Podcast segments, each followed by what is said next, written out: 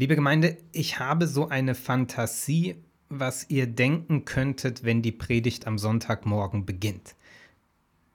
Möglicherweise auch dann, wenn man die Predigt hinterher im Internet als Podcast nachhört. Wenn der auch nur einmal das Wort Corona sagt, dann schalte ich um.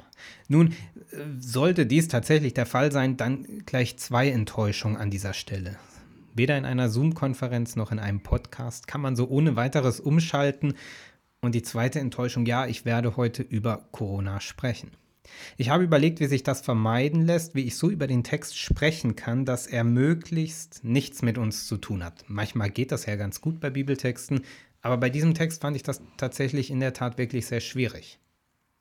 Das ist eine kurze Textpassage, die dieser Predigt zugrunde liegt, die ich schon oft gelesen habe oder ich müsste besser sagen, schon oft überlesen habe. Der Text, der gehört zur Geschichte von Jesu Einzug nach Jerusalem. Diese Geschichte ist bekannt, die wird in jedem Advent und an jedem Palmsonntag zu Gehör gebracht. Jesus, der auf einem Esel nach Jerusalem einzieht, die Menge, die ihm zujubelt. Und dann kommt im Lukasevangelium als Anhängsel folgende Textpassage. Ich lese sie vor, Lukas 19. Und als er schon nahe am Abhang des Ölbergs war, fing die ganze Menge der Jünger an, mit Freuden Gott zu loben, mit lauter Stimme über alle Taten, die sie gesehen hatten, und sprachen, Gelobt sei der da kommt, der König, in dem Namen des Herrn, Friede sei im Himmel und Ehre in der Höhe. Und einige von den Pharisäern in der Menge sprachen zu ihm, Meister, weise doch deine Jünger zurecht. Er antwortete und sprach, Ich sage euch, wenn diese schweigen werden, so werden die Steine schreien. Großer Jubel, großer Strara bei Jesus, Jesu Einzug nach Jerusalem. Gesang und Geschrei mischen sich und die Kritiker Jesu fordern in diesem lauten ähm, Ambiente, in dieser lauten Stimmung fordern sie Jesu auf, bring deine Leute zum Schweigen. Das geht nicht, was sie sagen, das geht nicht, wie sie es sagen, das ist zu laut, das ist anstößig und Jesus sagt, das geht nicht. Denn dann würden die Steine singen. Singen, Moment, da war doch was.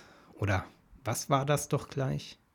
Lang ist's her, dass wir in den Gemeinden, in den Kirchen zusammen gesungen haben.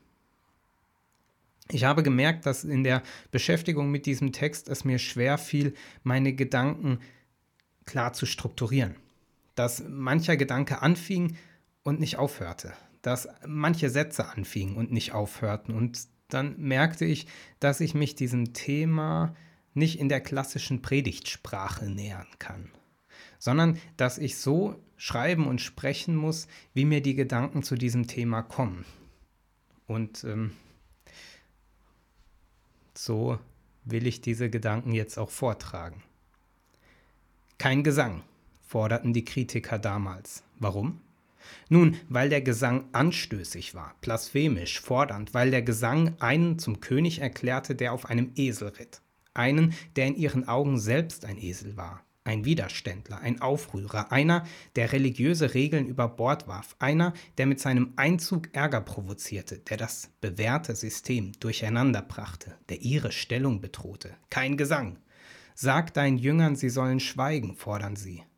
Und er antwortet, dann schreien eben die Steine. Die Steine, wie lustig. Welche Steine können schon schreien? Steine schweigen nicht? Richtig, nicht. Steine schweigen nicht. Steine erzählen Geschichten. Nicht wie wir Menschen mit Worten, aber sie zeugen von dem, was war. Die Brandspuren, die Kerben, der abgebröckelte Mörtel, alles erzählt. Steine erzählen auch. Kein Stein wird auf dem anderen bleiben, sagt Jesus wenige Verse später über den Tempel. Das ewige Haus, kein Stein auf dem anderen. Ja, Steine erzählen auch, gerne in Ruinen und Trümmern. Dann schreien Steine manchmal auch. Kein Gesang, forderten die Kritiker damals. Doch Jesus ließ die Seinen jubeln, singen, schreien gegen Rom, gegen die Obachen, gegen die Ungerechtigkeit. Und wie die Weihnachtsengel zu Beginn des Evangeliums schrien und sangen sie vom Frieden und der Ehre Gottes. Sie stimmten an ein revolutionäres Lied. Die folgenden Strophen dieses Liedes gingen dann, allerdings anders als erwartet. Kein Umsturz der Politik sondern Niederlage am Kreuz. Und da nur noch gehaucht. klang auch ein revolutionäres Lied, nämlich das von der Hingabe, der Liebe, das von der neuen Lebenskraft Gottes. Kein Gesang, forderten sie damals.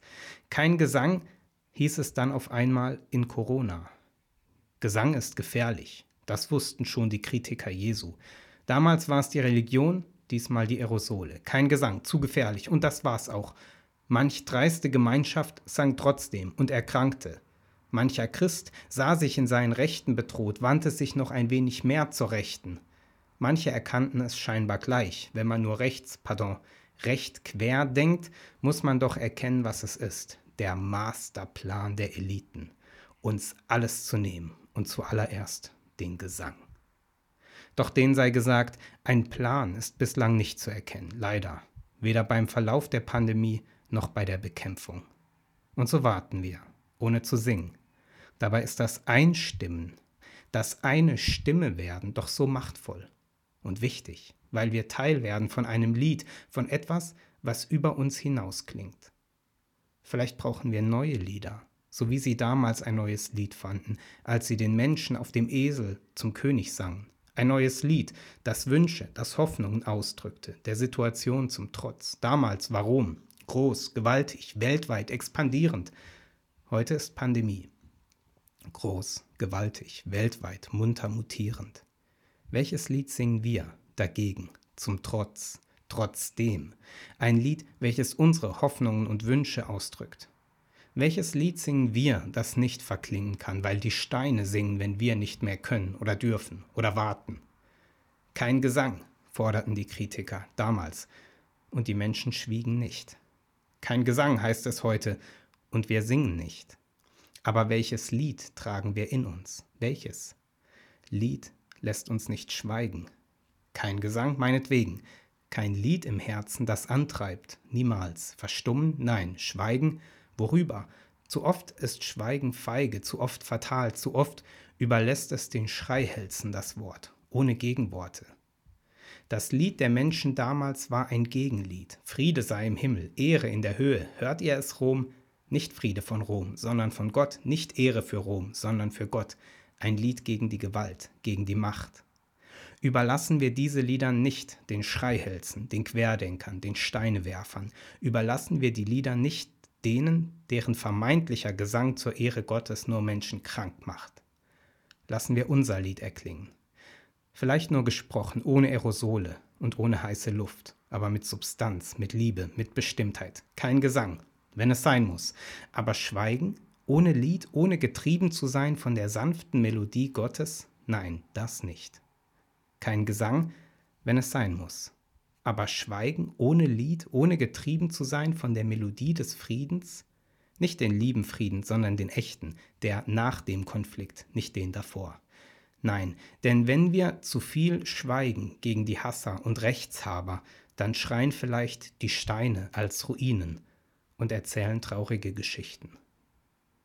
Kein Gesang, dann schreien die Steine, sagte Jesus. Denn wenn die Menge singt, kann man sie nicht schweigen machen, das hat noch selten nur geklappt. Und wo wir schweigen, weil unsere Stimme nur klein ist, Gott bricht sich Bahn das Lied von der Liebe Gottes, es wird seinen Weg finden von sich. Dann stimmen wir doch ein in dieses Gegenlied, gegen die Pandemie, gegen Politik, die hoffnungslos reagiert.